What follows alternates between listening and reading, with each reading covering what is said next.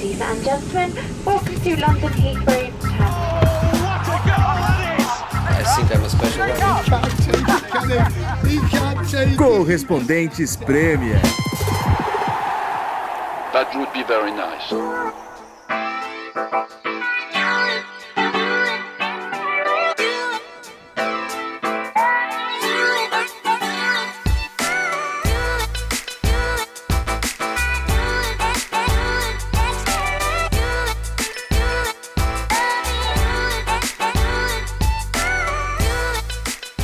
Fala galera, correspondentes Premier de volta aqui da Inglaterra, mais uma vez, é, infelizmente falando por Skype, é, cada um em um canto, Renato Senise lá no quartinho bem aconchegante em Leeds, pelo que a gente vê na imagem, Nathalie Gedra, Fala da iluminação, fala da iluminação do quarto dele que tá bonita, vai, tá, tá meio psicodélica, né? tá, tá, tá interessante.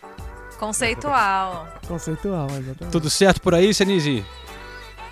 Tudo certo. Principalmente a iluminação. Aliás, acho que é a única coisa realmente legal do quarto. O resto deixa um pouco a desejar, mas Ah. vamos lá, seguimos em frente. Bom, beleza. Então, olha só, temos é, Nathalie Gedra, Ulisses e eu, João Castelo Branco, em Londres, mas cada um de um canto, em um canto. É, e estamos aqui após uma rodada da Premier League, é, com o Liverpool mais uma vez vencendo, Manchester City continua vencendo e mais uma vez o Tottenham tropeçando. Só Ah, s- só o Tottenham, né? Mas, mas ninguém tropeçou na rodada. Né? Só isso. Só isso que eu queria Só falar. isso. É, tudo bem por aí, Nathalie? E esse foi o Correspondentes É. Premier. Na- Nathalie esteve em qual jogo esse fim de semana? Eu estive em Tottenham e Liverpool. E no domingo eu estive em Manchester City e Aston Villa. Aston Villa e Manchester City, né? Só, só coisa Bons fina, hein? jogos. É, Só não, coisa- foi, foi bom o fim de semana. Foi Quem bom. fez essa escala aí privilegiou a Nathalie, só que não quero, não quero trazer discórdia, mas Eu estava num clássico Chelsea e Burnley. E- mas foi bom. Aí eu tive um domingo mais tranquilo com a família. Ó, e quem que tá privilegiado não dá na pra escala? reclamar. Tá É. vendo? Eu, eu estive em Manchester United e Norwich. Opa! E também tive um, também tive um domingo mais tranquilo. olha aí, tá vendo? Eu, eu estive em Margate assis- ah, acompanhando a final do, do Turner Prize. Mais uma vez, programa cultural do Ulisses, Mais uma trazendo vez um cultura aqui cultural. pro podcast. Porém, assisti vários jogos. Inclusive, assisti ao Tottenham mais uma vez aí, sendo né, um time desesperan desesperançado, como a gente falaria isso? Desesperançoso? Não sei. Roubado, só Ah, isso eu que acho eu que dá pra resumir com uma palavra: Mourinho, né? Não, não fala assim do Mourinho, que o Mourinho ouve o podcast e eu não quero ouvir reclamação dele. Porque o Mourinho é um ídolo meu, tá? E eu gosto muito do Mourinho. Eu acho que o problema é a equipe dele lá e o Levi tem que abrir os cofres pro Mourinho gastar do jeito que ele acha que tem que gastar na Você próxima acha que janela. isso é... Essa já, essa já, já era, né? Não, mas, mas, mas uma coisa que eu eu tava conversando com o nosso querido amigo Luiz, da colombiano, que é uma Figura. e, e tá sempre também. Ele adora é, seguir o Mourinho, né? Aí a gente tava falando que. É. é, lembrando que o Mourinho ele tem fases, né? Que ele tem nos últimos, nos últimos anos. É, só que no Chelsea e no Manchester United demorou uns dois anos para você Uhum. ele ir chegando a essas fases. Um- no Chelsea uns dois, um- aí no Manchester United um e agora em dois meses ele já tá pulando as etapas, né? Aquela coisa, ele chega todo alegre, tá tudo ótimo, feliz. É, pô, agora eu sou o cara feliz, eu tô satisfeito, elogiou o time, não sei o quê. Aí é, a fase 2, ele já começa a criticar alguns jogadores, né? Começa. A fase 2 já começou. Já vai criticando um ou outro, apontando o dedo aqui e ali, é, culpar um jogador, pressionar para contratação, né? No início ele não precisava nada no Tottenham. Aí, te- aí a fase 3 ele começa a, a justificar as táticas dele, porque o time não pode, não sei o quê. E aí começa a ficar puto com a imprensa. Né? Aí a gente tá chegando nessa fase. Daqui a pouco ele começa a ficar puto com a imprensa. E aí a, gente- aí a fase 4 ele raspa o cabelo. Aí é. Aí é guerra. É tipo, agora. Cuidado, meu. Se- então, se ele raspar o cabelo daqui a algumas semanas, é que você já era, mano. Não, peraí, a gente, se a gente vai começar com Tottenham e Liverpool, eu vou ter que, antes, de, antes do Renato Senise entrar pra falar do jogo, eu vou ter que defender o Tottenham. Porque eu gostei do Tottenham contra o Liverpool, principalmente no segundo tempo. Eu entendi a estratégia do Mourinho, colocou três zagueiros, dificultou a vida do Liverpool no segundo tempo, que deu uma caída. O Liverpool controlou a posse de bola, mas foi, é, eles tinham um plano claro, eles iam jogar sem a bola. E, eles, e achei legal ele ter colocado o garoto, o Tangangá, que mostrou personalidade. E ele também, por outro lado, mostrou, ó, quero dar confiança também para os garotos, que era uma dúvida que muita gente tinha, né? Porque o Mourinho é esse cara das contratações. E no segundo tempo, o Tottenham teve mais. é, mais iniciativa. Eu acho que principalmente pela postura. Eu gostei muito da postura do Tottenham.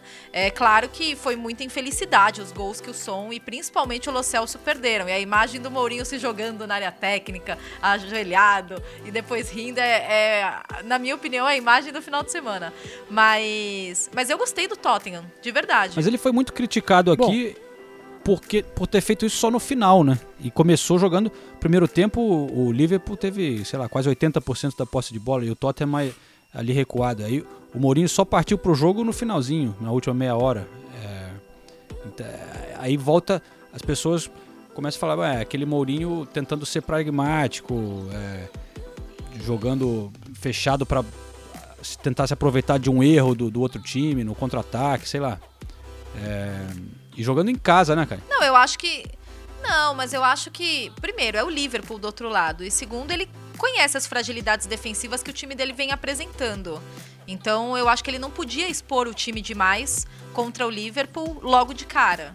Eu entendi a estratégia dele. E, e eu, eu gostei do jogo do Tottenham. Então, e até eh, dentro desse contexto que a Nathalie falou, eu acho que vale a pena também fazer uma ressalva aqui em relação à atuação, por exemplo, do, do Alisson, que o Sim. Guardian toda semana faz um faz aquele artigo dos 10 das 10 coisas que a gente tem que dar uma olhada, né, no que aconteceu Destaques, da rodada. né, e aí uma das é, os 10 destaques da rodada e o destaque número 2 foi justamente o Alisson e eles falam sobre isso, como ele teve mais uma atuação muito segura nesse jogo, como a saída dele de bola foi incrível, como o posicionamento dele foi bom.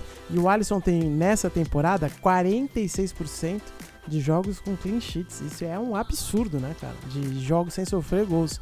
Quase a metade dos jogos na temporada, ele não levou nenhum gol. É óbvio que isso não é só um trabalho dele, né? É um trabalho de uma defesa muito bem postada e por aí vai. Mas mostra isso também que nessa parte defensiva o, o Liverpool tá muito tranquilo. É um time bem equilibrado e que o Alisson fez mais um bom trabalho mesmo jogando contra um rival menor, mais importante, que é o Tottenham, né? Deixa eu pegar carona, então, é, antes de, de perguntar pro Senise o que ele achou, porque a gente nem conversou do jogo ainda, tô curiosa. Mas já que você falou do Alisson, Ulisses, vamos ouvir o Alisson, porque eu falei com ele depois da partida é, sobre a performance do Liverpool e sobre o sistema defensivo do Liverpool, que pelo sexto jogo seguido não sofreu gols. E apesar de todos os problemas de lesão que o Liverpool tem sofrendo, vem sofrendo nessa temporada, principalmente na defesa, ainda tem dois zagueiros é, machucados é, parece estar voltando àquela grande forma defensiva que a gente viu na temporada passada. Então vamos ouvir o Alisson. Bom, acho que no segundo tempo a gente caiu um pouu ah, deixou cair um pouco o nosso ritmo de jogo, nossa intensidade. Lógico, a gente tinha o resultado na frente também, é um, é um... A gente tem que jogar com o resultado também, né? Preocupado em defender bem também, em garantir o, a vitória. É, mas também o Tottenham cresceu durante a partida, teve algumas oportunidades, mas todas as oportunidades que eles tiveram, sempre tinha alguém da nossa defesa ali ajudando, um chute sempre prensado ou com a marcação próxima, isso dificulta bastante para o adversário na hora da finalização e, e facilita a minha defesa também. É, seis jogos agora, seis jogos seguidos na Premier League sem sofrer gols. Você trabalhou também hoje bastante. É, no ano passado a gente falava muito da defesa do Liverpool, de ser a base do time. É, e nesse ano a gente está vendo um desempenho defensivo do Liverpool mais uma vez excepcional. Como que você vê a diferença dessa temporada, da defesa dessa temporada para a passada, considerando que vocês também tiveram problemas de lesões, né? Tivemos problema de lesões. Eu fui o primeiro, né, que puxei a fila das lesões. Fiquei, acredito, oito jogos fora. Isso atrapalha bastante, porque quando eu entrei, o, o time já estava em um ritmo diferente. É, também entrou um goleiro diferente que fez muito bem, o Adrian, mas é um, ele tem características diferentes. Então, querendo ou não, muda um pouco da movimentação defensiva. Quando eu entrei, a gente demorou ainda um pouco para voltar ao nosso entrosamento, né, por mais que fisicamente eu estivesse bem, é, mas na leitura de jogo eu fui crescendo jogo a jogo. Acredito que agora também a gente, com, com essa consistência de seis clean sheets é, seguidos, isso demonstra né, que a gente está tá de volta à nossa, ao nosso 100%, a nossa performance é, em questão defensiva, não só da linha defensiva, mas também da ajuda dos atacantes. Hoje também faltou um pouquinho mais de todo mundo estar tá, é, correndo junto, é, pressionando junto ao adversário, por isso eles tiveram algumas chances, mas foi, jogamos o suficiente para vencer, para garantir esses três pontos aí, que é importantíssimo para a gente é, na continuidade aí da, da nossa busca pelo título. Bom, depois do depoimento do Alisson, eu passo a palavra para o senhor Renato Senise. Não, antes de falar do Tottenham, eu queria falar de outro jogador do Liverpool também, que é o Henderson. A gente pouco fala do Henderson, mas que temporada que tá fazendo o Henderson.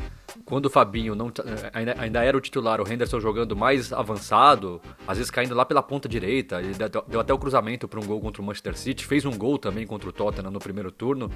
E agora com o Fabinho machucado, ele jogando mais recuado e jogando muito bem, tanto, tanto defensivamente quanto ofensivamente. O verdadeiro capitão em campo mesmo, líder também, comandando. Então, é, quando a gente no final da temporada for eleger os melhores, eu acho que do Liverpool por enquanto ainda é o Mané. Mas o Henderson, é, olha, o Henderson tá jogando muita bola e tem sido muito importante nesse time do Liverpool.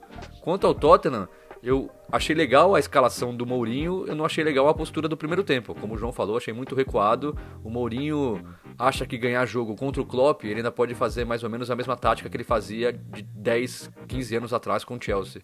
E a Premier League tem mostrado que hoje em dia não adianta mais você só recuar, colocar os 11 jogadores atrás da linha de bo da bola, jogar por uma bola, como a gente fala, não dá certo, ainda mais contra o Liverpool. No segundo tempo, o time avançou uns 10 metros. É, era o mesmo sistema de jogo, mas 10 metros para frente. E aí o Tottenham passou a jogar bem. E assim, o Tottenham tem problemas desde o início da temporada, desde o final da temporada passada, né? Mas eu acho que as coisas boas que o time tinha com o Pochettino aos poucos vão se perdendo.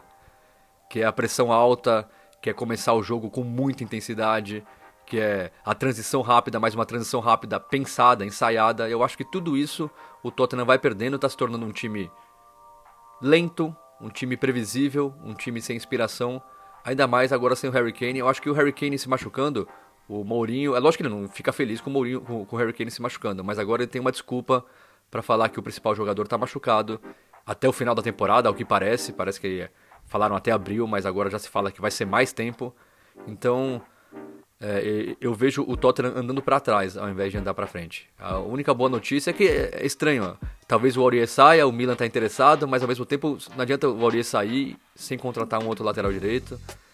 E o Tanganga que fez uma boa partida, realmente. Aí o Mourinho é, é outra muleta que o Mourinho vai usar. Ele sempre fala, por exemplo, do McTominay no Manchester United. Ele fala que ele que deu a primeira chance pro McTominay. Pro Tanganga vai ser a mesma coisa, mas em termos de organização, de, de, de de opções de, de, de, jogadas, o Tottenham vem mostrando muito pouco. Não foi só contra o Liverpool. Contra o Liverpool até jogou bem no segundo tempo, mas contra o Norwich o empate em 2 a 2 já foi assim. A derrota para o Southampton já foi assim. É um Tottenham previsível, lento, perdendo tudo o que tinha de bom da época do Pochettino. É, e fica uma situação complicada sem o Kane, cara, porque realmente tem pouca opção, né? Tem o Lu... É, mas Tá aí a questão, né? A ausência do Kane. Aí você vê a diferença, porque na, nas últimas temporadas o Kane sofreu com lesões. E o Pochettino tinha uma outra postura em, em relação ao Kane. É, ele não, não, não lamentava e ele buscava alternativas e às vezes mesmo com o Lorente no banco ele jogava sem um centroavante. E o Tottenham muitas vezes teve um rendimento muito bom sem o Harry Kane. É que a gente vê os números mais recentes, eles não são tão bons. Então, acho que também essa conversa do, do, do Kane, de jogar sem o Kane, de ah, mas não tem o Kane, é até a página 2, né? E, e, assim, o Kane é mais um exemplo de como o planejamento do Tottenham foi mal feito para a temporada. Todo mundo sabe, desde. Faz dois anos que todo mundo fala que o Kane precisa de um substituto. O substituto era o Lorente, que o Pochettino não gostava muito, mas pelo menos tinha alguém lá. O Lorente é, saiu. Ele era útil, né? É, o Lorente saiu. Aí, lateral direita, a, a temporada do Trippier foi ruim. Aí o, o Trippier saiu. E, e, e não trouxeram ninguém para esses dois lugares. E aí você vê a, a falha grande. E aí você reforça o meio campo, e aí vai reforçar de novo, tudo indica que o Jetson Fernandes o, Sim. vai vir do Benfica, tudo bem. O Sissoko machucou também, vai ficar bastante tempo fora, mas eu continuo achando que é a posição que o Tottenham, Tottenham menos precisa. O Então, Eriksen deve sair. O Eriksen deve sair, o Eriksen foi aplaudido pela torcida quando foi substituído, acenou, tudo. Aplaudi... É aplaudido e vaiado. É, aplaudido, é, então, mas... É, mas boa- metade, metade é. aplaudiu, metade vaiou. Fi- Fica a impressão que talvez possa ter sido realmente a última partida dele no estádio do Tottenham. Eu não acho que ele vai sair antes da- do próximo jogo, mas no estádio do Tottenham talvez. Se bem que o Tottenham ainda joga, né, nessa terça pela Copa da É, o Inglaterra. replay. Mas eu não sei, ficou, ficou com, com, com clima Cara de, de despedida. despedida. no ar, né? Vamos ver, o, To- o Tottenham precisava contratar. Não sei se isso vai É, acontecer. parece que vem esse cara só, pelo, por enquanto, né? O Jedson Fernandes, meia de, do Benfica, um empréstimo. É jovem opção pra- ainda. opção Jovem, pra, 21 opção pra anos. comprar depois, mas é, não é um cara que vai chegar e resolver direto, né? Aliás, falando disso, né? Vamos chamar os personagens do Tottenham. é, Lucas e o Alderweireld, que foi capitão do Tottenham. É, agora, na ausência do Harry Kane, ele deve assumir a braçadeira. E o Lucas falando das chances desperdiçadas, por que, que ele acha que o time desperdiçou as oportunidades e o fato de jogar sem o Harry Kane. E o Alderweireld também falando sobre o jogo e a forma defensiva do Tottenham. Então, vamos ouvir, na volta eu traduzo o Alderweireld. Você acha que foi um pouco de nervosismo, talvez? Ou, e, e também sobre a movimentação de ataque. Agora, sem o Harry Kane, eu acho que muda bastante para você e para o som o tipo de movimentação que vocês têm que fazer lá na frente. A dinâmica, né, principalmente. Olha, nervosismo não sei, talvez um pouquinho ali a falta de, de, de- um pouco de capricho mesmo, né? No último passe, na hora da finalização. é, Mas enfim, são coisas que acontecem. E sobre o Harry Kane, é claro que muda um pouco o estilo, a gente não tem um jogador com a mesma característica dele no elenco. E quem jogar ali, que no caso hoje fui eu, a gente vai tentar contribuir da nossa maneira, né? Com a minha característica, que é mais velocidade, que é de mais movimentação, de buscar um pouco a bola, de tentar jogar no espaço. Foi o que a gente tentou fazer hoje e acho que cada um com a sua, com a sua característica, acho que tem muito a acrescentar para o time.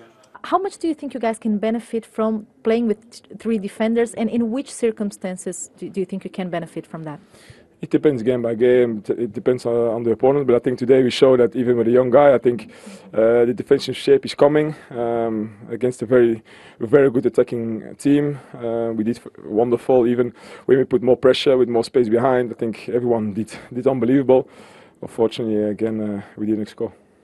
You were very competitive against such a strong side as Liverpool. Uh, do you think many of the problems, like defense, we, we've been speaking about it during the, the, the season, do you think that goes through the right attitude of the team that you showed today? Yeah, I think we we have to come uh, and, and go from from this game. You know, I think we a lot more positive. This week we had a clear week to train as well. I think you could see that today, that we, we know what, what the gaffer wants, uh, how he wants to play, and even with a young guy, a lot of injuries. I think we, we did wonderful. And again, we didn't um, give us a present with the with the point of three. Bom, eu perguntei pra ele o quanto eles podem se beneficiar jogando com três zagueiros e em quais circunstâncias. Aí ele falou: depende de cada jogo, do adversário. Acho que hoje mostramos que até com um jogador jovem, a forma defensiva está vindo. Contra um time muito bom no ataque, fomos muito bem. Até colocamos mais pressão, com mais espaço atrás. Acho que todos fomos muito bem. Infelizmente não marcamos o gol. E eu perguntei: vocês foram muito competitivos contra um time tão forte como o Liverpool. Você acha que muitos dos problemas que a gente vem falando durante a temporada passam pela atitude certa do time que vocês mostraram hoje no segundo tempo? E ele falou: sim, acho que temos que. é, ter esse jogo como um ponto de partida. Tivemos mais pontos positivos. Também tivemos a semana para treinar e isso deu para ver hoje. Como queremos jogar, até com um cara jovem. Muitas lesões e acho que fomos muito bem, mas não fomos presenteados com os três pontos. Então, Alderweireld falando do jogo. É isso aí. Tottenham na oitava colocação, então. É, eu queria dar um rápido destaque também pro Bob. Bob Firmino, por favor, hein? Man of the Man match. of the match. Cinco gols nos últimos seis jogos. É, para mim, ele tá voando no momento. Não, ele E- é monstro, né? Tem alguém metendo pau nele no Brasil ainda? Ou que será que agora- o brasileiro já aprendeu a amar o Roberto Firmino? Né? Bom, metia um pau no Alisson, imagina no É. Firmino. É. Não, tão, tão bem, né? Tão com a visão E- apurada, a galera e foi- do Brasil. E foi legal o Klopp falando na coletiva depois, que foi lá abraçar o Firmino depois do jogo, e o Firmino falou, não, peraí, peraí, eu sei. Eu devia ter feito mais gol, eu sei que eu perdi oportunidades. Aí o Klopp virou, eu não ia falar nada disso, eu ia te parabenizar só. o, o, o, que a gente fala sempre da mentalidade do Klopp, que ele passa para os jogadores do Liverpool é isso. O Firmino fez o gol da vitória, um gol importantíssimo, e ainda sai falando, não, eu sei que eu perdi oportunidades, eu devia ter feito mais gols. Isso mostra bem como esse Liverpool está preparado para vencer. É, é, isso aí, 20 vitórias de 21 jogos, né? Realmente impressionante. O Liverpool quebrando recordes, só tô torcendo para não alcançar o recorde do Arsenal, né, de 49 é, invictos. É, não, 49 jogos sem perder, né? O Liverpool tá quantos? 39 agora, né? 38. 38. 38. É, 38 jogos. Ah, mas eu acho, eu acho que mais importante do que passar os 49 é terminar a temporada ser invicto, invicto. ser campeão dúvida, invicto, né? Dúvida, porque, porque se o, o, o, Liverpool já vai ter mais pontos que o Arsenal. Precisa, precisa tropeçar muito nesse segundo turno para ter menos pontos do que aquele Arsenal. Ah, sim. Agora empatou vários. E, e, e, os é, e agora se for campeão invicto com a melhor com a melhor campanha da história, aí olha que feito, é. hein? E ainda podendo levar Champions na mesma temporada, vamos ver. É, cara, mas o, o City está muito atrás do Liverpool, mas está começando a embalar de novo, né? Passou por uma fase meio ruim, mas é, tá jogando bem agora o City e, e venceu o Manchester United na Copa da Liga, né? Dando show. É, foi um baile lá e aí depois goleou o Aston Villa onde, onde você estava, né, Nathalie? É, 14 pontos atrás do Liverpool, mas voltou para a segunda colocação depois do tropeço bizarro do Leicester no final de semana, né? 14 pontos é... e com um jogo a mais, né? E com um jogo a mais, é, exatamente, com um jogo a mais que o Liverpool. É, mas o City, dos últimos 10 jogos em todas as competições, 9 vitórias. E a única derrota foi para os Wolves, que eles jogaram com um jogador a menos, porque o Ederson foi expulso aos, com 10 minutos de jogo. Então, você sente que os jogadores eles estão mais mais confiantes no que eles têm que voltar a fazer, sabe? E às vezes eu, eu estive nesses dois jogos, contra o United e contra o Aston Villa, e muitas vezes eu me pegava pensando, pô, cara, não parece o mesmo City que já perdeu tantos pontos nessa temporada, né? Que perdeu para o Norwich ou que perdeu principalmente para os Wolves. Essa, a derrota no Etihad para os Wolves acho que foi a, a mais marcante é, em termos de performance ruim. Mas, pô, tá, tá jogando com segurança, é, as movimentações voltam a ser. Voltou a ser um time dinâmico, os jogadores sabem onde eles estão, o que eles têm que fazer. É, foi legal o jogo contra o, contra o Aston Villa. E eu, eu, eu confesso que eu fiquei bem surpresa, na verdade, né? Porque a gente sabe que o Aston Villa tava, tava na situação que tá. E com dificuldades contra times da parte de cima da tabela, né? Porque só tinha conquistado um ponto contra os 10 primeiros colocados da Premier League. Mas, mas mesmo assim, né? Foi, foi, foi um atropelo. Foi um atropelo absoluto em que o time inteiro jogou bem. O, o time inteiro jogou bem. E, ó, o Aston Villa acaba de contratar o Pepe Reina. Sim, ele estava emprestado no né? Villa Park. É, eu vi que estava negociando é. e tudo. Mas quantos anos tem o Pepe 52? 37. Falei, caralho, tá jogando ainda. Eu vi, tinha no jornal que tava negociando e tudo. É, porque o é. Turriton se machucou até o final da temporada, né? Precisa de um goleiro experiente e o Pepe Reina é. é um goleiro experiente. Agora o City, vamos ter que elogiar o Guardiola, né? Porque jogou contra Aê! o jogou contra o United na terça-feira sem centroavante. Ele inventou uma uma escalação com Sterling e De Bruyne é, revezando como um falso 9 ali, Bernardo Silva jogando muito. E aí, no, no, no domingo, ele tira o Bernardo Silva, tira o Sterling e joga com os dois centravantes. O Gabriel Jesus mais aberto pela esquerda, mas entrando bastante na área. E o nível de atuação foi mantido e, e o City passeou nas duas partidas. O 3 a 1 contra o United era para ter sido muito mais, né? principalmente no primeiro tempo.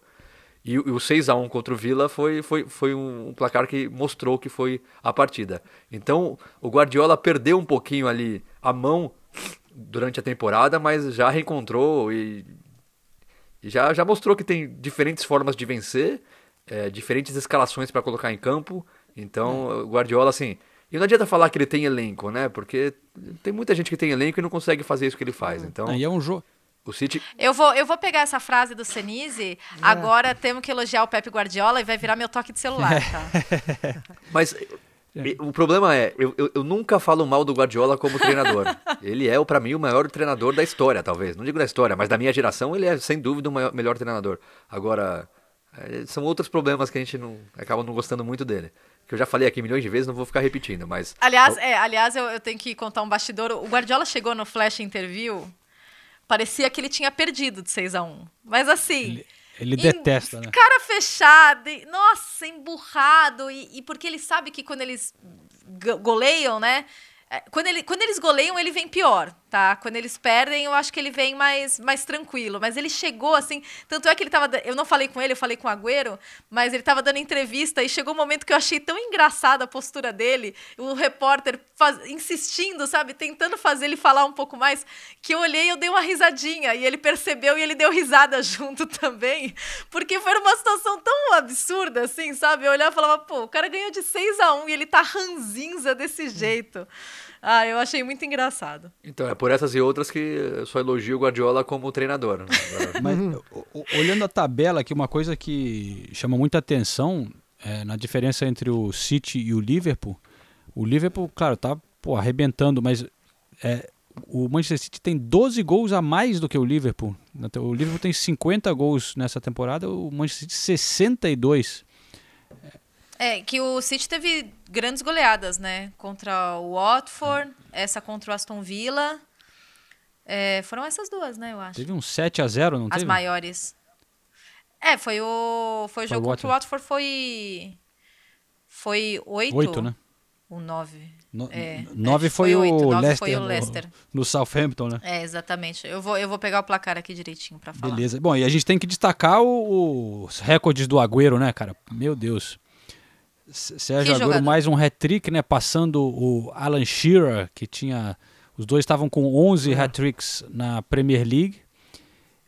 Maior artilheiro estrangeiro da Premier League, né? Da história. maior artilheiro estrangeiro e empatando com o Lampard como o quarto maior artilheiro da história da Premier League. Vai passar o Lampard e vai passar o terceiro colocado também, que agora não, não né, acho que é o É o Henry? Andy Cole, se, não- é Andy Cole, se não me engano, que é o terceiro colocado. O, o Agüero, se manter esse ritmo, deve passar até o final da temporada. Só um parênteses rápido, tá? O City fez 8 a 0 no Watford, 4 a 0 no Brighton e 5 a 0 no jogo de abertura da Premier League contra o West Ham. Então, só Roubada. pra, só pra con- contabilizar as goleadas, porque pra mim 3 a 0 não é goleada, tá? Eu sou dessas. É, mas voltando ao Agüero, é, sabe que hoje eu tava ouvindo algumas discussões, até num podcast daqui, se o Agüero às vezes não é um pouco. Se ele, se ele não recebe o valor que ele poderia receber é, aqui na Inglaterra, não pelos torcedores, mas de uma forma geral, porque você pensa, ele passou o Henry. O Henry é um cara que é uma unanimidade. Às vezes até outros jogadores, tipo Company.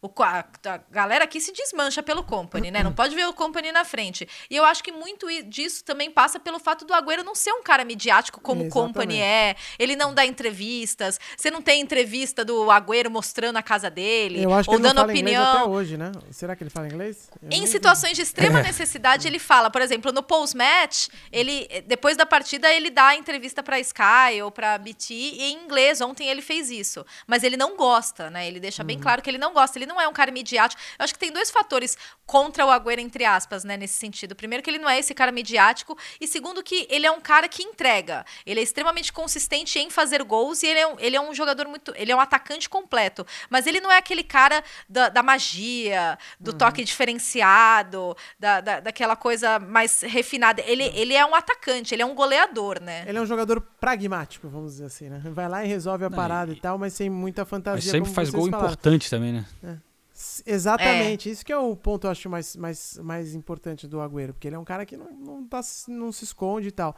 Agora, ele tem um perfil realmente muito diferente do, do, do, do tipo de jogador que faz sucesso aqui, né? Tipo, por exemplo, o Pogba, É. né?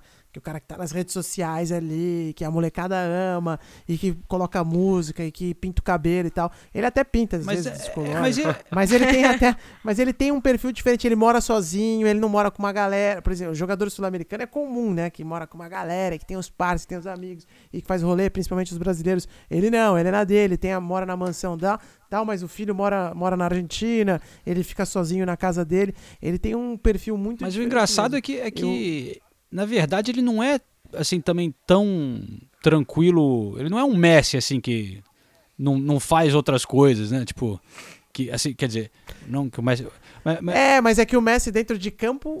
É, né, sim, mas o- Já o- faz a fantasia ali, né? E ele não é. É o que a Nathalie falou: é o cara que vai fazer o gol, que vai empurrar a bola pra dentro, tá sempre no lugar certo e tal, mas não vai fazer um, aquele gol que você fala: caralho, que golaço que esse cara Mas eu fez já e vi, tal, tipo, né? pra quem é sul-americano, eu já vi o Agüero em clipe de música, sei lá, Ah, reggaeton.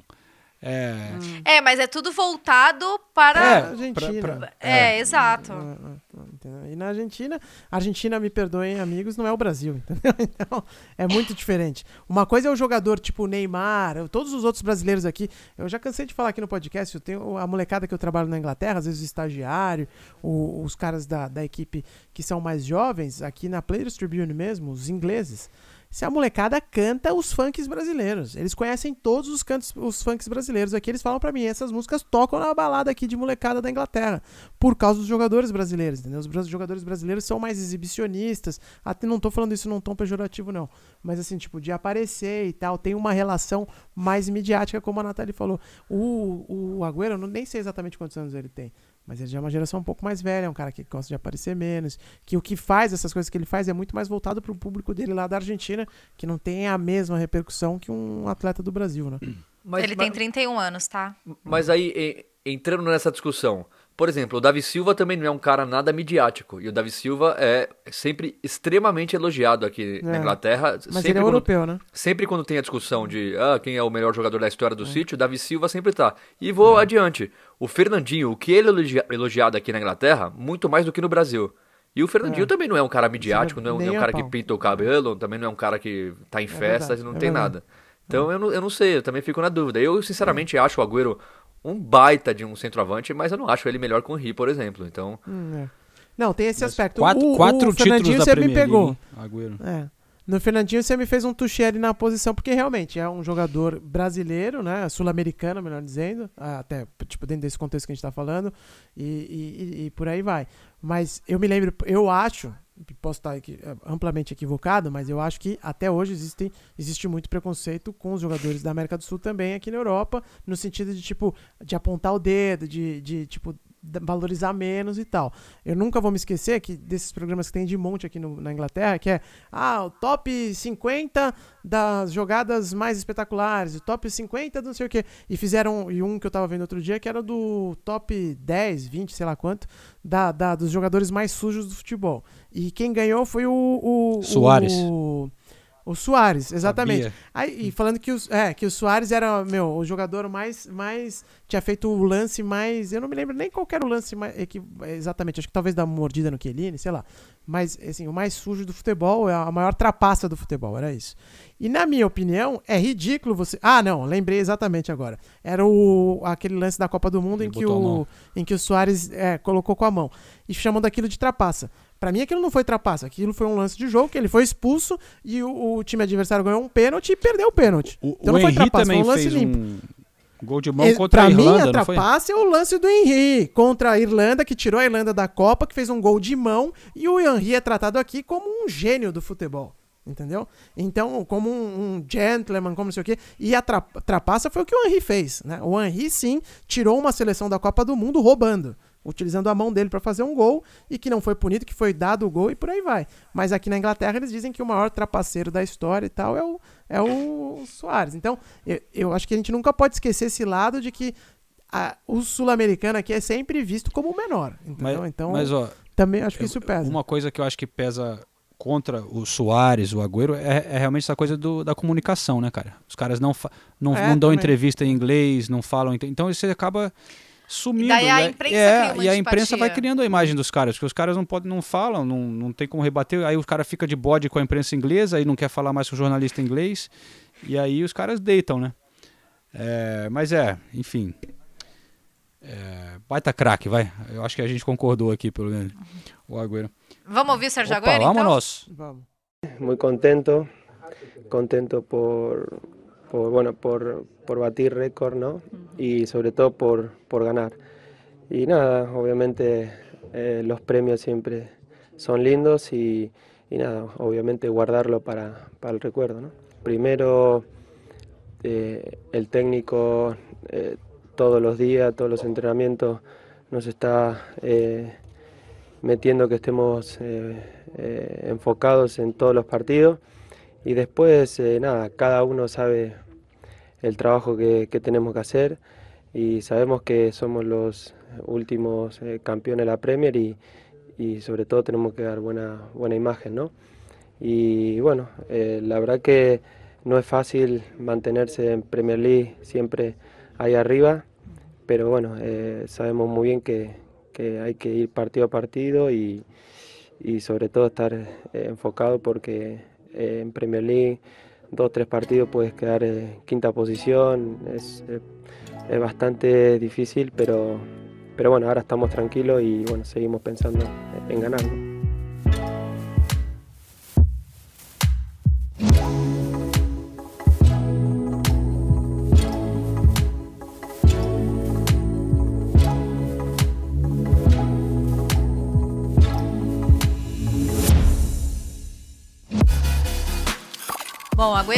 Sobre os recordes, né? Muito contente por bater os recordes e, aci- e, acima de tudo por ganhar. Claro que os prêmios são sempre lindos e vou guardá-los como recordação. Aí eu pergunto pra ele, ó, primeiro o, aí, aí ele, ele falando sobre a motivação do Manchester City que continua é, jogando em alto nível, né? É, aí ele fala: olha, primeiro o treinador, todos os dias, em todos os treinos, nos fala que temos que seguir focados em todos os jogos. E depois cada um sabe o trabalho que temos que, que fazer e sabemos que som- somos os últimos campeões da Premier League. Temos que manter nossa boa imagem. Não é fácil se manter sempre em cima na Premier League, mas temos que ir jogo a jogo e seguir focado, porque na Premier League, em dois, três jogos, você pode cair para a quinta colocação. É muito difícil, mas estamos tranquilos e seguimos pensando em ganhar. Acho legal ele resgatar essa coisa da mentalidade vencedora do City. Aliás, vocês citaram o Fernandinho. O Fernandinho, mais uma vez, a gente. né, nesses dois jogos que a gente citou, ele foi muito bem. No jogo contra o Manchester United, ele saiu com o nome cantado pela torcida. E contra o Aston Villa também, mais uma vez, é, atuação segura. Melhor zagueiro do City. Queria aproveitar, eu, eu até eu coloquei no Twitter, pegando o gancho da matéria lá do, de um jornalista Daniel Taylor, questionando o Daniel Taylor falando se o Fernandinho era o maior brasileiro na história do futebol inglês, né? E eu concordo, cara, pelo o que ele tem feito. Eu queria saber de vocês. Vocês botariam Fernandinho como número um? Cara, eu acho que é pelo currículo, né? É, é um jogador enorme mesmo, futebol inglês, pelo que conquistou e tal. Eu acho que é uma, é uma, é uma, é uma, uma briga dura, né? Porque tem também, cara, outros nomes muito importantes do Brasil aqui no futebol inglês que são muito respeitados e eu acho que o William é um deles, né? Então, mas é que o Fernandinho ganhou mais, né? Então, Eu acho que, na verdade, a questão do Fernandinho é o impacto dele. Na forma como, como esse City principalmente joga. A importância dele é, nesse, nesse formato de jogo do City. Então, isso, isso realmente acho que é difícil comparar em termos de impacto na E o- forma de jogo. e o maior treinador da nossa geração ama ele, né? Então isso também pesa muito. Né? E o maior treinador da nossa geração que jogava na posição dele, inclusive, né? Exatamente. Mas é, é, bo- é bom a gente lembrar também que o, o Fernandinho já tá rumando pro final da carreira dele Sim. na Inglaterra. O Firmino, se continuar com esse nível de apresentação É. e já ganhou uma Champions League, vai ganhar a Premier League agora. Vamos ver mais dois, três anos de Firmino É. nesse nível. Eu acho que ele pode, ele, eu acho que ele passa eu o- o, concordo. Fernandinho. É que a gente tá falando agora. Mas, mas eu acho que ho- eu acho que hoje o Fernandinho é assim. O, o Coutinho, é o Coutinho não ganhou é, títulos com o Liverpool, mas a gente não pode esquecer que o Coutinho era o jogador mais importante do Liverpool por duas ou três temporadas e o Coutinho Ah, não, jogou, mas aí jogou não muito no Liverpool. Não, mas, aí não compara porque é consistência e eu acho que é regularidade e tal. E o Fernandinho E- tá fazendo o que faz e títulos, né, inglês. cara? Ah, mano. O- E É, títulos. então, eu, eu acho que o que mais conta é títulos e, tempo de clube. Se o Coutinho tivesse, por exemplo, no Liverpool ainda, É. a gente estaria colocando Ah, o. Coutinho nessa conta. Eu tenho- não tenho dúvida nenhuma. Porque agora é que o Liverpool passou a conquistar títulos. Mas eu acho, sim, que o Fernandinho tá na frente, lógico. O William. É que o William teve muitos momentos de, de reserva no, no Chelsea, né? sim, Então. Mas ele também tem. é, tem, tem um ótimo currículo. Gilberto É, Silva. É, Gilberto Juninho- Silva. Gilberto É, Silva. Gilberto Silva que impacto tem- dos, invencíveis, né? Impacto tem o Juninho Paulista também, querendo ou não. É, que é. É. um time menor, mas o Juninho Paulista é talvez o mais idolatrado por uma torcida na Inglaterra. Eu acho que é o Juninho Paulista pela torcida do Middlesbrough. É impressionante. É, ele é considerado um dos maiores jogadores da história do clube. Isso sem dúvida nenhuma, por todos os torcedores que a gente conversa. Ele teve Mas- um impacto enorme para os restos, os, os outros Enorme, brasileiros aqui, é. o, o Juninho. Mas eu acho que até essa coisa da torcida, eu acho que até por isso que eu coloco o Fernandinho em primeiro também.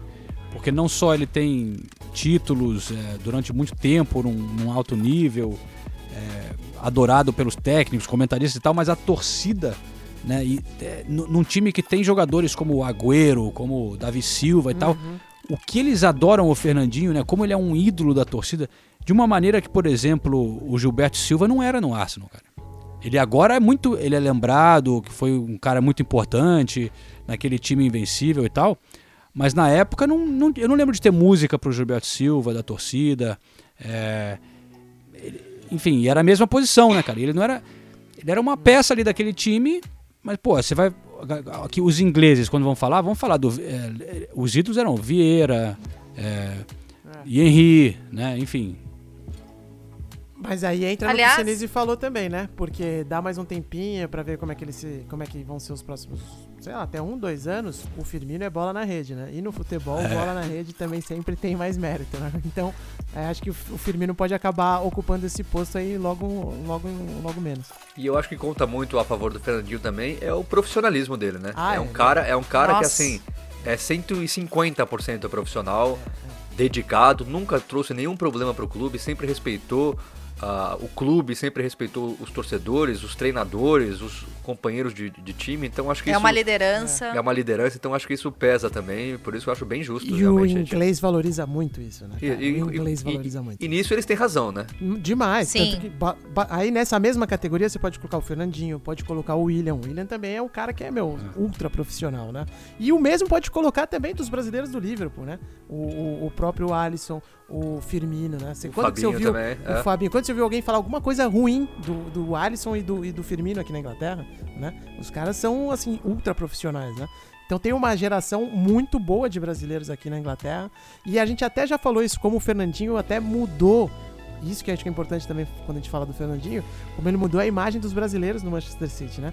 Porque os torcedores do City estavam acostumados com o Jô, estavam acostumados com o próprio Robinho, né? Robinho. Que foram caras que causaram na Inglaterra, né? Elano Então, também causou. o- pô, ele o é muito Elano, querido lá, né? mas saiu meio brigado com o técnico É. e tal.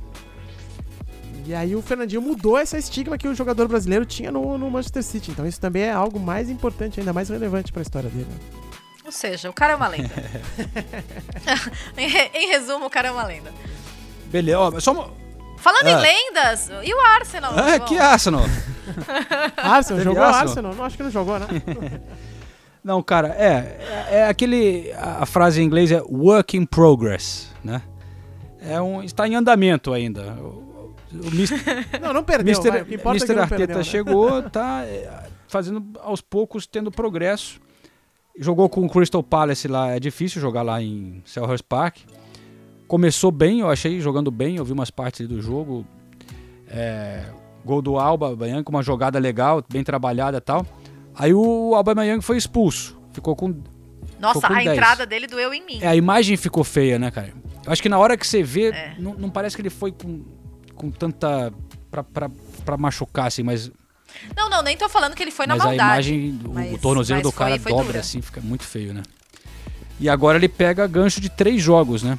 E ele é o cara que tá fazendo todos os gols do Arsenal, mas de, de certa forma é ruim, mas eu também fico um pouco animado pra ver o Gabriel Martinelli, cara, ver se ele vai ter uma oportunidade maior na Premier League, porque esse cara, esse moleque, pô, 18 anos só, mas sempre que eu vejo ele entrar, ele me empolga, cara, porque ele realmente pra idade dele mostra muita maturidade, pega a bola, tem confiança, parte pra cima, sai driblando.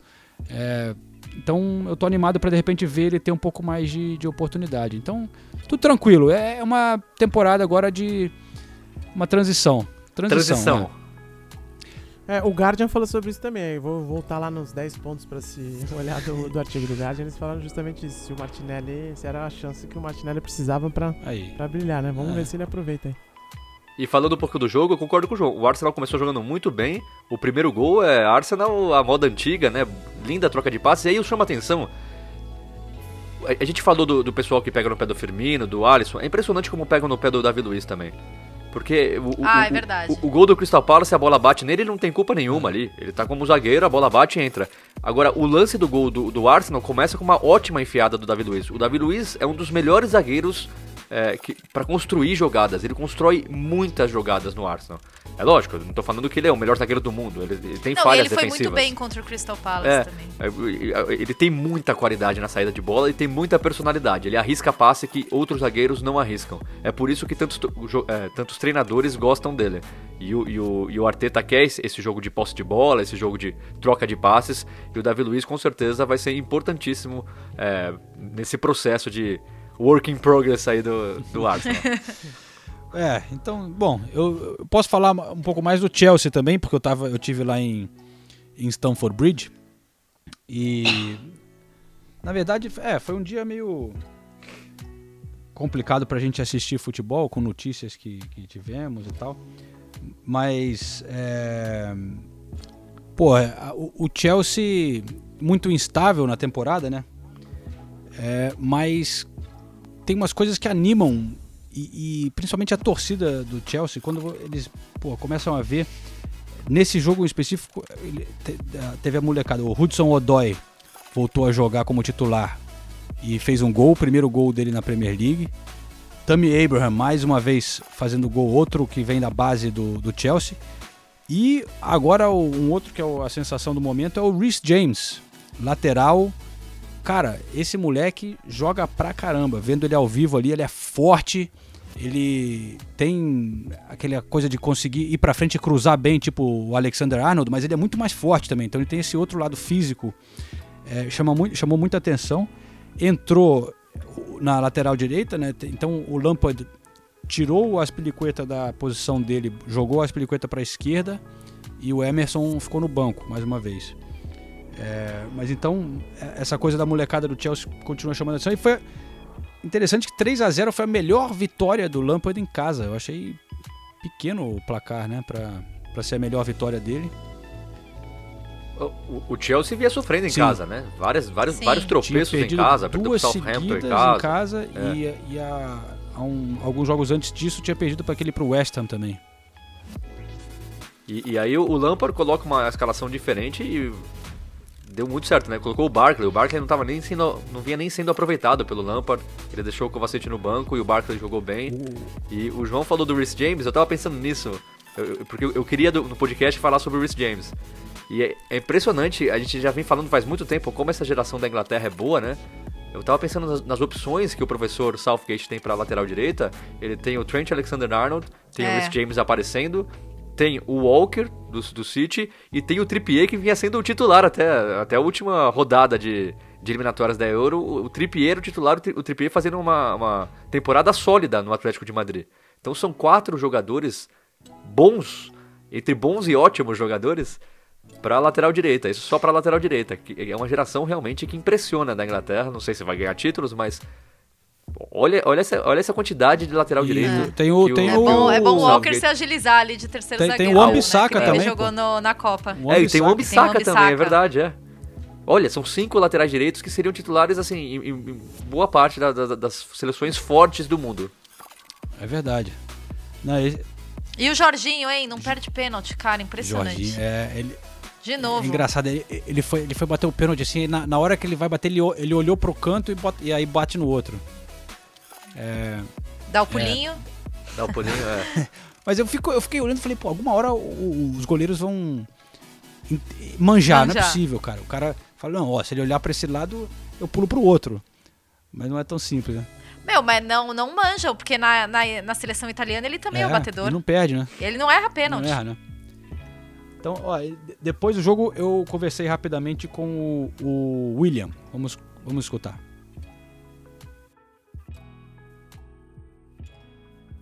Depois de três resultados né, ruins em casa, contra o West Ham, contra o Bournemouth e contra Southampton. Southampton. Três resultados ruins. E hoje voltamos a vencer, jogamos, jogando, jogando bem, jogando um, um bom futebol, é, criando várias chances, é, dominando o adversário, controlando o jogo. Era isso que a gente estava precisando. Agora, depois de um jogo como esse, a confiança a gente volta a ter mais confiança né, para os próximos jogos. E a gente espera continuar dando sequência da mesma forma. Podemos fazer um jogo bom como foi hoje e de repente no próximo jogo não manter o mesmo nível. Então temos que manter o mesmo nível nos próximos jogos também.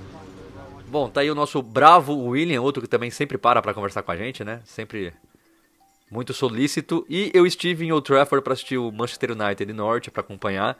E foi um passeio do Manchester United. E eu já elogiei aqui o Guardiola, já elogiei o Lampard e vou elogiar o professor Solskjaer também. Tá generoso hoje, hein? Não, porque é outro que mudou. Completa, completamente não, mas mudou a escalação. Colocou o Daniel James, que não vinha muito bem nas últimas partidas, no banco. E o Daniel James é uma das sensações da temporada. Colocou o, o Matite e o Fred como volantes. O Andreas Pereira, que começou muito bem a partida, meio que armando ali. O Mata ajudando o Andreas Pereira a armar e às vezes aberto pela direita. O Martial e o Rashford. O Mata deu duas assistências. É, o, United dominou a partida e o Norwich o nas últimas 17 rodadas tem apenas uma vitória, mas mesmo assim o Norwich sempre incomoda. Empatou com o Tottenham, ganhou do City. O, o, o não é um time que costuma perder de 4 a 0 Mas assim, o, o United não, deve, não deu chance nenhuma pro Norwich. O, o DGE só fez uma boa defesa quando estava 1 a 0 ainda, uma ótima defesa, aliás. Só que o, o United dominou a partida e o Rashford chegou a 200 jogos pelo United. Melhor temporada da carreira dele já, já fez dois gols. São 19 gols em 30 jogos nessa temporada, é o artilheiro do time na Premier League. E depois da partida eu conversei com o Mata, eu conversei com o Fred também, mas eu vou colocar o Mata só para falar dessa dessa eu perguntei pro Mata, você tá há muito tempo no clube e há muito tempo que o, que o United não consegue voltar a ser um time que luta por títulos, um, um, um clube do nível de, que o Liverpool e o City tá hoje. Eu perguntei para ele por que, que isso vem acontecendo e o que, que ele acha que precisa mudar para que esse cenário mude. Então vamos, vamos ouvir o assim, Mata. Agora vai! ganar.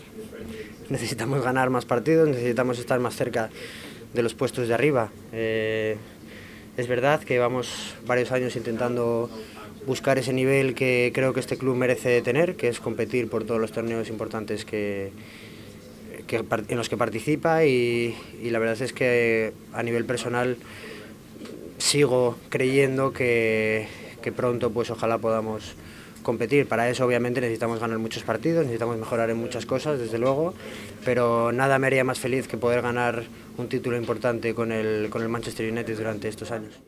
E aí, só para fechar o assunto United, eu achei muito legal que, me mesmo com a, a vitória do United, a torcida, por diversas vezes, gritou: We want Glazers out! We want We Glazers, want Glazers out! out. Eles querem porque querem que a família Glazer saia do clube, a, a situação tá ficando meio tá, tá ficando pesada e eles gritaram muito contra o Ed Woodward também, o chairman, o, o cara que resolve quem vai contratar. Então, mesmo o United ganhando por 4 a 0 eles gritaram o tempo todo contra os donos do clube, contra o cara que manda nas contratações e ao mesmo tempo gritando muito o nome do Solskjaer. É, então, mano. os torcedores do United estão muito do lado do Solskjaer e contra os donos e eu acho que é a postura claro, certa, porque é, Pode ir, Nathalie. Não, eu acho impressionante como os torcedores do United nunca saíram do lado do Solskjaer. Em momento algum, nos momentos que ele foi mais criticado na temporada. E eu acho legal ele mudar a formação e a escalação, porque o Solskjaer, muitas vezes, ele é visto como um, um bom um bom administrador de, de jogadores, um bom administrador de pessoas e não como um treinador arrojado em termos táticos. É, muita gente coloca os assistentes dele como pessoas muito mais influentes na forma como o United joga, na forma como o United se monta, é, mais do que o Solskjaer, né? Então eu acho legal ele começar a, a a tomar decisões assim e, e, se mostrar mais à frente desse processo nesse sentido, né? No sentido de, de, de se firmar, porque ele tem que se mostrar também um, um técnico é, que, que, que ah, que sabe de tática, que, que, não, que as pessoas não falem como falam do, do Zidane, por exemplo, que é um cara que ganhou um monte, mas todo mundo fala que o Zidane é um administrador de vestiário.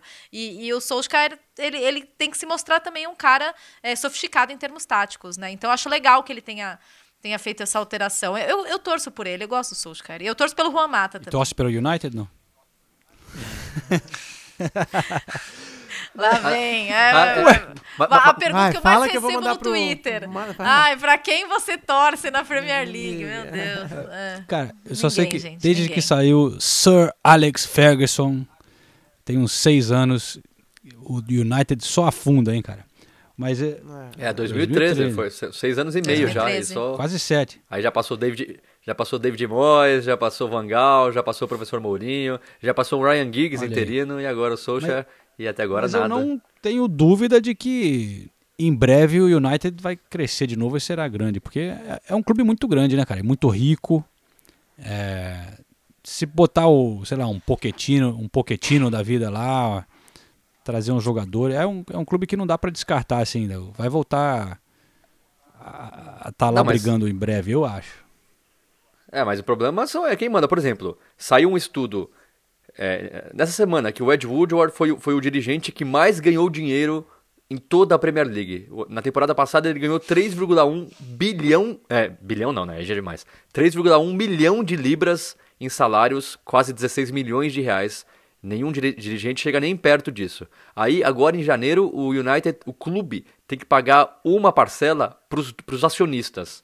Que o, o clube, todo ano, paga duas parcelas do, do lucro para os acionistas. E isso é uma baita grana. Então, são cenários que a gente não vê nos outros clubes. E é por isso que a torcida se revolta e é por isso que, assim, eu quero acreditar que o United vai voltar rapidamente a ser. Grande ele vai ser sempre, mas lutar de igual para igual com o City e com o Liverpool. Mas esses caras que estão aí no poder, eu- desses caras eu, eu, eu não consigo confiar nesses caras. Então eu, não sei quanto tempo vai demorar. E eu gostaria mesmo de ver os, os Glazers out. We want Blazers out. Be- beleza, então. É o seguinte. é, só queria falar rapidinho uma história antes da gente encerrar. Você falou do Norwich. Teve uma história nesse final de semana que foi muito boa, né? Do, do vovô, o senhor. Tô procurando o nome dele aqui, o Barry. O Barry que faleceu, infelizmente, no dia 28 de dezembro, dia de jogo do Norwich. Era um torcedor fanático. E aí a filha dele outro dia achou lá o. Como é que chama? Quando você deixa. Testamento. Testamento. E no testamento dele tinha 100 libras que ele deixou para os jogadores do Norwich comprarem uma, uma rodada de breja e fazer um brinde. Ele queria agradecer por tudo que o clube, as felicidades e tristezas que o clube trouxe na vida dele. E, e aí, pô, é, com a- essa coisa de rede social e tal, acabou chegando ao Norwich, né? E eles postaram uma foto no Twitter, um Cheers Barry, todo mundo tomando alguma coisa ali na, na- no clube, os jogadores Foi muito legal. brindando é, pra ele. Achei essa história muito legal, cara. Muito boa mesmo. E eu também queria Foi destacar. sensacional. Antes de acabar, eu queria tra- destacar três coisas. Primeiro, o gol do Richardson, golaço do Richardson, a gente não podia deixar de Sim, falar. Elogiadíssimo aqui. Elogiadíssimo e com razão. Puta, gol, Com razão. gol de centroavante, cara forte, finalização, ótima finalização, gol de vitória, 1 a 0 contra o Brighton, o Everton indo bem com o Ancelotti e pra mim os dois times do momento. Se, se a Premier League começar agora, eles seriam favoritos junto com o Liverpool. Eu Sal- sei que você vai falar Sa- Southampton, Southampton e Watford. São os melhores times do momento. Southampton, pelo amor de Deus. Ninguém mais quer enfrentar o Southampton Ninguém e que, Watford. não, o Southampton ganhou do- recentemente, ganhou do Leicester fora, ganhou do Tottenham em casa, ganhou do Chelsea fora. O time era o penúltimo colocado, hoje é o décimo segundo. O Dani Ings fazendo um gol atrás do outro, já é o vice-artilheiro da, da, da Premier League com 14 gols. São, 16, são 13 gols nas últimas 16 rodadas. Olha, que, que história. É uma história para ser estudada, porque não- nada mudou, ninguém chegou, o, o técnico não mudou e. De repente, o time que só perdia, tomou de 9 a 0 do Leicester no primeiro turno, ganha de 2 a 1 do, do Leicester fora de casa. E, assim, arrisco dizer que já está praticamente livre do perigo do rebaixamento. E o Watford foi o contrário, né? Mandou dois técnicos embora. E aí finalmente deu certo. Com um professor que a gente não gosta muito enquanto pessoa, nem É, um pouco educado. É, é. costuma ter problemas com a imprensa e com os jogadores, mas ele realmente mudou a temporada do, do Watford. 3 a 0 fora de casa contra o Bournemouth. Primeira rodada que o Watford termina na, na Premier League inteira, fora da zona do rebaixamento, afundando o Bournemouth, né? O Bournemouth agora vira o penúltimo colocado e o Aston Villa, que a gente já falou, também entrando na zona do rebaixamento. Então, de, de dezembro para cá mudou bastante coisa é, nessa briga pelo re- rebaixamento. O Watford que tava, o Watford ficar- che- chegou a ficar nove pontos em dezembro abaixo do primeiro fora da zona do rebaixamento. Em menos de um mês já saiu da zona e agora o problema tá mais para Bournemouth, tá mais para Aston Aston, Villa. Villa. e pro Burley que também tem uma péssima Nossa, sequência de quatro- jogos. perdeu quatro seguidas, Péssimas. É. Então, né, o Southampton parece que mais uma vez vai escapar e o Watford também. E acho que os dois os dois não têm time para cair realmente. Parabéns. Fechou? Pra quem? Fechamos Pro então? Southampton, pro Watford ou pra mim? Então, já- Vamos lá. Vamos encerrar porque já estamos chegando na marca de uma hora e Opa. a audiência disse que eu reclamo. É. Eu queria fazer esse adendo importante. A audiência disse que eu reclamo, mas eu reclamo baseado em números. Então a gente abre aqui as estatísticas e vocês não ouvem o podcast se ele passa de uma hora. Quando passa de uma hora, a nossa retenção cai demais. Por isso que eu encho tanto saco pra gente fazer só em uma hora, tá certo? Fique aqui ah, esse, esse adendo importante pra nossa audiência. Eu acho que a gente devia fazer um teste então e fazer com mais de duas horas, só pra ver É. se dá certo ou não. O, o Sinise que- quer trabalhar no xadrez verbal, eu já percebi isso. Aliás, um abraço pra eles. Eu escutei o, o primeiro do ano do, do Irã, foi muito legal. Eu escutei ontem à noite, inclusive, inteiro. Baita trabalho, acompanho sempre. Quantas horas tinha? Duas horas e meia. Ah, justo, razoável. Foi um curta-metragem, né, pros padrões do xadrez Nossa, mano, eu assisti aquele The Irishman, o filme. Eu assisti em três É. vezes, mas. Ah, não pode, tem que Não, ver numa não só, dá, pô. cara. É muito grande. Não, o filme é o tipo de coisa que você não pode dividir o Ah, filme não em pode, dois não ou três. Aí você perde totalmente Três o horas do- e meia, cara. Eu assisti numa tacada só. Enfim. Cada um no seu. É, olha só, pra encerrar aqui, eu separei uma musiquinha que é bem típica de torcida inglesa, já que o Senise falou, destacou o Everton, que ganhou o Brighton com o gol de Richarlison. Eu quero dizer também que o Bernard jogou muito bem também. Mandar um abraço pro Bernard, É verdade, que, é verdade. que voltou a jogar com o professor Ancelotti.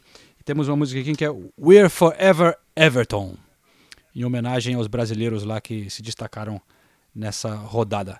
A gente se fala na semana que vem. Obrigado mais uma vez por escutarem até aqui, hein? Até uma hora de Correspondentes Premier. até semana que vem. Valeu, Valeu, gente. Beijo.